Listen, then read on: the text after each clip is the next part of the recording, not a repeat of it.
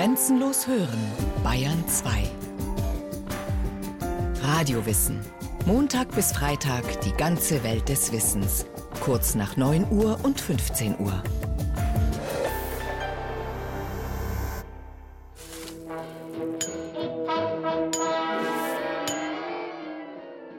Sie holen mit bloßen Händen Steine aus den Trümmern, klopfen Mörtel von Ziegelsteinen, schichten Ziegelhaufen auf, schieben schwere, mit Trümmerschutt gefüllte Loren. Frauen, und zwar nur Frauen, erscheinen auf Fotos der unmittelbaren Nachkriegszeit als die Heldinnen des Neuanfangs. Solche Fotos der Jahre 1945 und 46 sprechen Bände. Die deutschen Frauen, so suggerieren sie, packen an. Sie beseitigen den Schutt, den der Krieg der Männer hinterlassen hat. Sie ziehen den Karren aus dem Dreck. Die Frauen waren diejenigen, heißt es, die ganz allein und ohne professionelle Hilfe den Schutt wegräumten. Die Trümmerfrauen sind zum Symbol für den Aufbauwillen und die Überlebenskraft der Deutschen in der Nachkriegszeit geworden. Ohne ihre Schwerstarbeit wären die deutschen Städte lange Zeit schutthalten geblieben. Ohne ihre unermüdliche Tätigkeit das Überleben der Familien nicht gesichert gewesen. So steht es auf der Internetplattform des Deutschen Historischen Museum Berlin. Über die Trümmerfrauen, so scheint es, gibt es wenig Dissens. Sie gehören mittlerweile zum offiziellen Geschichtsbild. Von Trümmermännern wird selten gesprochen. Es ist auch nicht von den Baufirmen die Rede, die Abriss und Wiederaufbau mit Hilfe professioneller, meist männlicher Bauarbeiter bewältigten.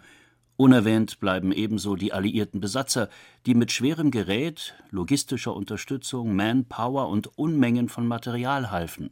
Nein, es waren die deutschen Frauen. Aber wer die Bilder der Ruinenstädte kennt, weiß, dass das nicht ausgereicht haben kann. Mehrstöckige Häuser mussten eingerissen werden. Meterhohe Mauern waren zu stützen oder zu sprengen. Enorme Schuttberge von Straßen und Plätzen zu räumen. Alles durch die deutschen Hausfrauen mit bloßen Händen? Grund genug also zu fragen, gab es denn diese Trümmerfrauen überhaupt, die zur Arbeit für geringen Stundenlohn dienstverpflichtet öffentliche Straßen und Plätze von Trümmern und Schutt befreiten, diesen auf Loren luden und abtransportierten, alles im Dienste der Gemeinschaft? Eine Bestandsaufnahme. Bei Kriegsende 1945 bestand die Bevölkerung in Deutschland überwiegend aus Frauen, Kindern und alten Menschen. Die Männer, die den Krieg überlebt hatten, kamen oft erst nach Jahren zurück. Die Frauen wurden daher notgedrungen zu Heldinnen des Alltags. Mit Improvisation, Hamstern, Geschick und Schwarzmarktkäufen hielten sie ihre Familien über Wasser. Der Zeitzeuge Christian Hallig beschreibt den Alltag dieser Frauen der Trümmerzeit in den letzten Kriegsjahren und nach Kriegsende. Hetzen nach Lebensmitteln auf Karten, stundenlanges Anstehen, um die mageren Rationen zu ergattern, die Kinder versorgen, tätig als Krankenschwester, als Wehrmachtshelferinnen, an den Flakbatterien oder in den Fabriken beim Granatendrehen und als Briefträgerinnen, Schaffnerinnen – zu Hause immer die Feuerpatsche und den Eimer mit Wasser bereit, wenn die Bomben wieder einmal die Wohnung durchgeblasen haben. Krieg aus. Nun erst recht dran, denn die Männer sind gefallen, vermisst oder noch in Gefangenschaft. Stets ist der Tag zu kurz, er müsste zehn Stunden mehr haben, um das zu schaffen und zu organisieren, was das Überleben ermöglicht. Aus Hunger wurde bei Kriegsende auch geplündert. Die Münchnerin Else Rau, Jahrgang 1910, berichtete im Gespräch mit der Autorin Carla Maria Heim von der großen Plünderung der Wehrmachtsbestände im Münchner Bürgerbräukeller unmittelbar vor dem Einmarsch der Amerikaner am 30. April 1945. Die hungrigen Frauen und Männer schleppten heim, was sie tragen konnten. Else Rau war mit ihrer Mutter zusammen aufgebrochen, um auch etwas zu erwischen und kam mit einer schweren Kiste wieder aus dem Lagerkeller nach oben. Komm ich rauf, Nacht. Na war neben mir eine Frau, na hat gesagt, haben Sie was erwischt? Ja, habe ich gesagt, aber glauben Sie, ich glaube, ich muss liegen lassen, ich kann es nicht mehr heimtragen. Und bei Mama hat man an der Stimme erkannt. Els, Els hat komm her. Dann haben wir die Kisten auf den Schlitten auf und haben sie angefahren. Dann sind wir heim. Dann haben wir die Kisten aufgestimmt. Dann waren da Fleischdosen drin. Ich kann Ihnen sagen, Also, meine Mama hat direkt zuerst ein Gesetzel gewarnt, Flatterfreit. Glaubst du das? Also, ich hab's gar nicht fassen können. Und wir haben einen Kader doch gehabt, gell. Der hat auch so Kohldampf gehabt. Die erste, die erste Dose, die wir aufgemacht haben, den ersten Bissen, hat die Katz gekriegt. Einen Tag später ergatterten die Münchnerinnen und Münchner auch noch Wein. Else Rau? Mr. Nieber, dabei sind die Leute bis zu den Wadeln im Wein gewartet. Nein. Wissen Sie, das war die, ich verstehe es vielleicht schon, die Gier und nach Hahn und so abfahren haben sie nicht gehabt, haben sie in den Stunden reingegeben, als halt der Wein rausgelaufen. Dann hat Mama äh, zwei, äh, zwei Putzkiebe voll Wein und den Suppenhofer voll noch heimgeschleppt, gell. Also dann haben wir, dann haben wir auch noch einen Wein gehabt. Da drüben sind also kleine Gärteln gewesen und da haben die, die alten Leute, die Jungen, die, die waren meistens gar nicht da. Und die haben nachher einen Wein getrunken und haben dann gesungen und waren fröhlich, gell. Wissen Sie, das war, die haben so richtig, ein, ich möchte fast sagen, nicht als Kriegsende, sondern mehr oder weniger einen Sieg gefeiert, möchte ich fast sagen. Es war für uns bald ein Sieg, weil wir was zu essen gehabt haben. Der Krieg war zu Ende. Doch nun standen die Deutschen vor der gigantischen Aufgabe, die Trümmer zu beseitigen. Antonie Rasch aus Hauenstetten bei Augsburg in einem Interview. Ein schauerliches Bild bot sich uns, als wir wieder in unsere Straße kamen. Unser Haus war schwer von Brandbomben getroffen. Nur noch die Grundmauern standen, außerdem noch die beiden Kamine, und die fielen nach einem schweren Gewitter in sich zusammen. Das Haus war völlig unbewohnbar. Dem Wiederaufbau des Elternhauses galt unser ganzer Ehrgeiz. Als mein Bruder am 22. Juli 1945 aus der amerikanischen Gefangenschaft nach Augsburg kam, haben wir beide sofort beschlossen, so, jetzt bauen wir das Haus wieder auf. Zuerst mussten wir Unmassen von Schutt aus dem Trümmerhaufen räumen. Meine Aufgabe war es, die noch brauchbaren Ziegelsteine mit einem Hammer vom Mörtel zu befreien. Die Steine mussten picobello sauber sein, sonst hielt der neue Mörtel nicht an den Ziegeln und die ganze Arbeit war umsonst. Ich weiß nicht mehr, wie lange ich Steine klopfte. In meiner Erinnerung kommt mir die Zeit wie eine Ewigkeit vor. Es war eine Sträflingsarbeit. Ich weiß noch gut, einmal habe ich mit einem Helfer um die Wette gehämmert. Wir schafften 300 Steine an einem Tag. Das war unser absoluter Rekord. Die harte Arbeit machte mir damals nichts aus. Ich hatte mein Pflichtjahr auf dem Land in Wahl bei Buchlohe absolviert und konnte zupacken wie ein Mann. Elisabeth Wiedmann, 1945 Mutter einer dreijährigen Tochter, ebenfalls aus Hauenstetten. Mit dem Aufbau ging es nur zögerlich voran. Mein Mann hatte gleich eine Stelle als Maurer wieder angenommen. Wir brauchten ja Geld. Und Arbeit für Maurer gab es in jener Zeit genug. Er konnte also nur in seiner knappen Freizeit an dem Haus arbeiten. Ich kümmerte mich damals in erster Linie um unsere Tochter und die Versorgung der Familie. Die schwere Arbeit auf dem Bau konnte ich ja nicht verrichten. Steine klopfen und Nägel gerade biegen gehörte jedoch zu meinen Aufgaben.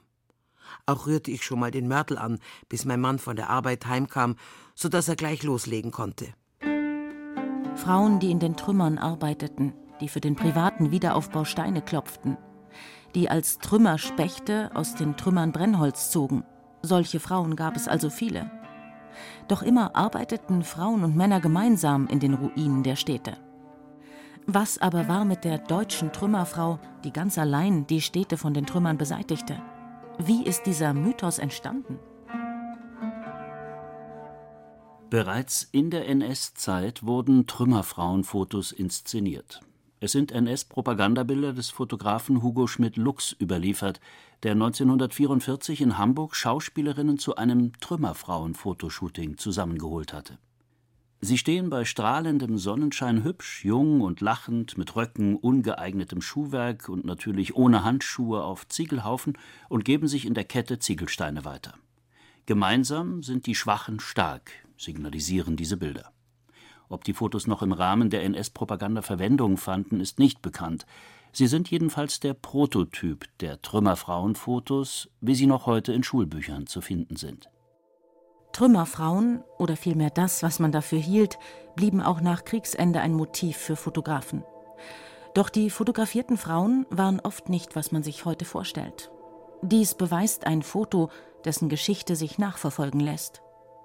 Lachende junge Frauen mit den charakteristischen Kopftüchern stehen auf einem schmalen Sims, von dem aus es scheinbar tief nach unten geht. Sie reichen sich Steine weiter. Dieses Bild findet sich unter verschiedenen Bezeichnungen im Internet, unter anderem als Trümmerfrauen in Würzburg 1945.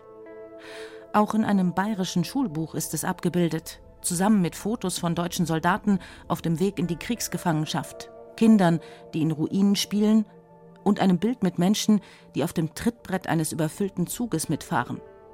Dort wird es bezeichnet als Trümmerfrauen in München. Was zeigt das Bild nun wirklich? In der Originalbeschriftung der Kontaktabzüge steht: PG-Frauen arbeiten am Färbergraben. Es handelt sich also um einen Schutträumeinsatz ehemaliger NS-Parteigenossinnen, die wegen ihrer Mitgliedschaft in der Partei nach Kriegsende zu gemeinnütziger Arbeit beim Schutträumen verurteilt worden waren. Auch diese Frauen arbeiteten übrigens zusammen mit Männern, wie sich an einem weiteren Foto dieser Räumaktion zeigen lässt. Doch der Fotograf hatte für das Foto alle Frauen zusammengeholt und das Bild später dann auch noch so beschnitten, dass ein Loch in der Straße wie ein dramatischer Abgrund wirkte. Trümmerfrauen bei der Arbeit erschienen ihm attraktiv. Verpflichtende Räumaktionen waren nichts Neues. Bereits während der NS-Zeit wurden Frauen, Schülerinnen und Schüler oder Angestellte von Betrieben im Rahmen des sogenannten Ehrendienstes am Wochenende zur freiwilligen Trümmerräumung aufgerufen. Dieser typische NS-Begriff Ehrendienst taucht wieder Anfang 1946 in Würzburg auf. Frauen und Männer wurden unter dieser Bezeichnung dazu verpflichtet, eine bestimmte Zahl von Tagen Trümmer zu räumen.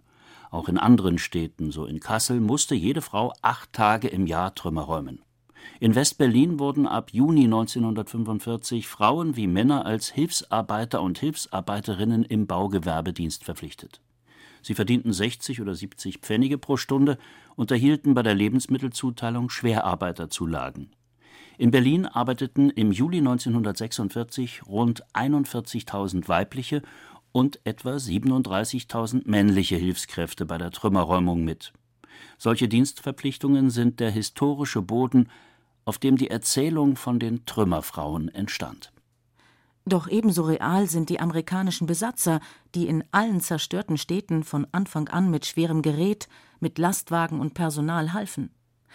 Denn es bestand ein hohes Risiko, dass Menschen ums Leben kamen, wenn Fassaden einstürzten. Mit Trümmerfrauenarbeit allein hätte man nirgends die öffentliche Sicherheit garantieren können. Schwerarbeiten leisteten dann auch deutsche und ungarische Kriegsgefangene oder internierte NS-Profiteure. In einem amerikanischen Wochenbericht für den Regierungsbezirk Schwaben vom November 1945 heißt es: Die Reparaturarbeiten an der Reichsautobahn schreiten voran. Wir beschäftigen dafür SS-Männer. Für den Bau von Lechbrücken wurden 60 Gefangene herangezogen. Ehemaligen Nationalsozialistinnen wurde mit dem Entzug der Lebensmittelzuteilung gedroht, sollten sie sich weigern, ein gewisses Pensum an Trümmerräumarbeiten zu leisten. Das Bild der heldenhaften Trümmerfrau, die Deutschland mit bloßen Händen aufräumte, setzt sich also aus vielen Mosaiksteinen zusammen, zu denen die Dienstverpflichtung ebenso gehört wie die Inszenierung durch die Fotografen. Gespeist wurde es damals sicher auch von dem Wunsch nach einem Vorbild, nach Menschen, die anpacken, um einen Weg aus den Trümmern zu finden.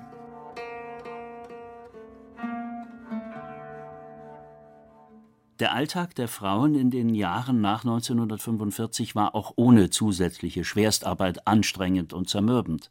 Die eigentlichen Hungerjahre standen der Bevölkerung noch bevor. Die offiziellen täglichen Rationen sanken auf 1500 bis 1000 Kalorien. Ohne markenfreie Zusatzernährung ging es den Menschen schlecht. Es brach die Zeit der Ersatzprodukte an: Trockenmilch, Trockenei, als Ersatzkaffee den Muckefuck aus Zichorien. Statt Essig nahm man Rhabarber oder Berberitzensaft. Fleischpflanzer wurden mit püriertem Salat von roten Rüben gestreckt. Und die Kochbücher des Jahres 1946 enthielten jede Menge Kartoffelrezepte. Eine Zeitzeugin. Jeden Tag ging ich aus dem Haus, um irgendetwas Essbares für meine Familie zu suchen. Da stand plötzlich einmal ein Wagen mit Spinat, ein anderes Mal einer mit Blattsalat. Oder eine Bäckerei verkaufte etwas, das wie schwarzer Kuchen aussah und ein klein wenig süß schmeckte. Was Kartoffeln anbelangte, hatte ich mit dem Himmel einen Vertrag abgeschlossen. Lieber Gott, wenn du mir nicht hilfst, immer wieder Kartoffeln zu organisieren, lege ich mich ins Bett und rühre keinen Finger mehr. Ich brauchte mich nicht ins Bett zu legen. Es geschahen Dinge, die Wunder ersetzten. Da es auch an allem anderen fehlte, musste die Hausfrau nicht nur beim Kochen improvisieren. Dunkle Sachen wusch man mit dem Sud von Efeublättern oder mit Ochsengalle. Für helle Wäsche nahm man Kastanien oder Kartoffelschalen. Zum Einweichen für die große Wäsche empfahlen die Frauenzeitschriften Der Silberstreifen oder Der Regenbogen Holzaschenlauge. Und was man nicht mehr weiß bekam, konnte man auch färben. Um alte Kleidungsstücke neu erscheinen zu lassen, griff man notgedrungen ebenfalls auf die Natur zurück und färbte mit den Schalen roter Rüben Textilien karminrot, mit Spinatbrühe hellgrün, mit Birkenlaub grün-gelb, mit Sauerampfer maisgelb. Auch die Kosmetik war nun sehr naturnah. Regenwasser oder dünner Aufguss aus Lindenblüten oder Kamillentee dienten als Gesichtswasser, und die Haare wurden mit einer stark verdünnten Spirituslösung massiert, wenn sie zu sehr unter den Wuckeln gelitten hatten, den Röllchen aus Papier oder Holz, auf die sie über Nacht aufgedreht wurden.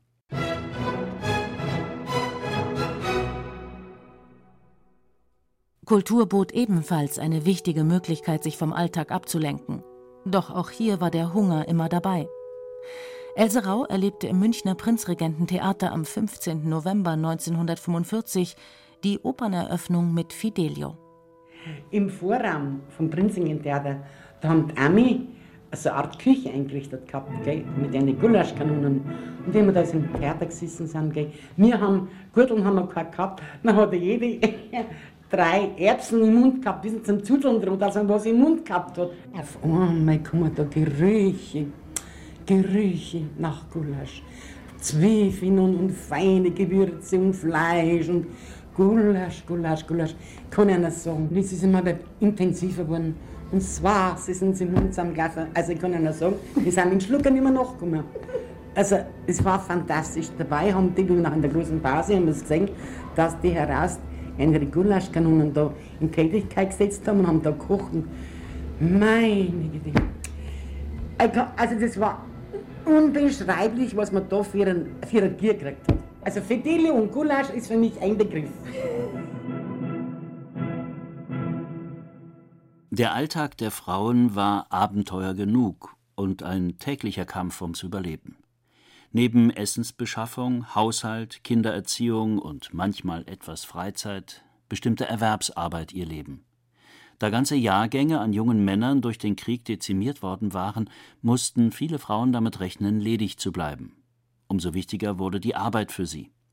Auf dem Land war das zunächst vor allem die Tätigkeit auf dem Bauernhof. So arbeiteten evakuierte Städter und Städterinnen, aber auch viele der Flüchtlinge aus den Sudetengebieten, aus Schlesien oder Ostpreußen für Unterbringung, magere Ernährung und geringen Lohn auf den Feldern und im Stall. In der Stadt wurden Frauen hingegen immer mehr in qualifizierten Berufen tätig. Waren bereits in den 20er Jahren Berufe wie Büromädchen, Stenotypistin, Sekretärin, Telefonistin oder Laborantin üblich geworden und hatten die Arbeit als Dienstmädchen in der Hauswirtschaft abgelöst, so ging nun der Aufstieg der Frauen weiter. Ein Bericht des Münchner Wiederaufbaureferats für 1946 hält fest von dem patriarchalischen Zustand, dass der Mann die Familie ernährt und die Frau das Hauswesen besorgt, hat sich die Großstadtfamilie schon lange entfernt. 37,8 Prozent der Erwerbstätigen sind Frauen. Allerdings verbirgt sich hinter dem überraschend hohen Anteil der Frauenarbeit eine weit tragende soziale Umschichtung. Bei der letzten Zählung im Herbst 1946 waren im Angestellten- und Beamtenverhältnis schon mehr Frauen tätig als in Lohnarbeit. Für die Frauen brachte also die Nachkriegszeit den Aufstieg in Berufe, die gerade nichts mit schwerer Handarbeit zu tun hatten. Doch schon seit den 50er Jahren wurden Trümmerfrauendenkmäler errichtet. Zunächst 1952 in Dresden und in Berlin. Noch ehrte man auch die Männer. So stehen vor dem Roten Rathaus in Berlin seit 1958 zwei Bronzestatuen, die Aufbauhelferin und der Aufbauhelfer. Doch bald verengte sich der Fokus auf die Frauen. Ehrungen für die unbekannten Trümmerräumerinnen, die angeblich allein den Wiederaufbau bewältigt hatten, fanden immer wieder engagierte Streiterinnen und Streiter. In vielen deutschen Städten entstanden Trümmerfrauendenkmäler. Zum Mythos der Trümmerfrau trug auch die neue Frauenbewegung der 70er Jahre bei, die auf die Suche nach den Frauen in der Geschichte ging und den eigenen Müttern ein Denkmal setzte, den starken Müttern der Nachkriegszeit, die in einer vaterlosen Gesellschaft die Kinder alleine großgezogen, für Essen und das alltägliche Überleben gesorgt hatten.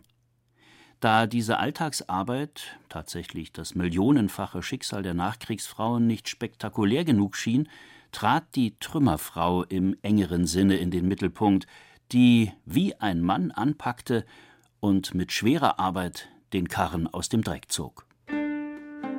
Ihr Mythos überlagert und verstellt in der Rückschau den Blick auf die Frauen der Trümmerzeit und damit auch auf das spezifisch weibliche Nachkriegsschicksal.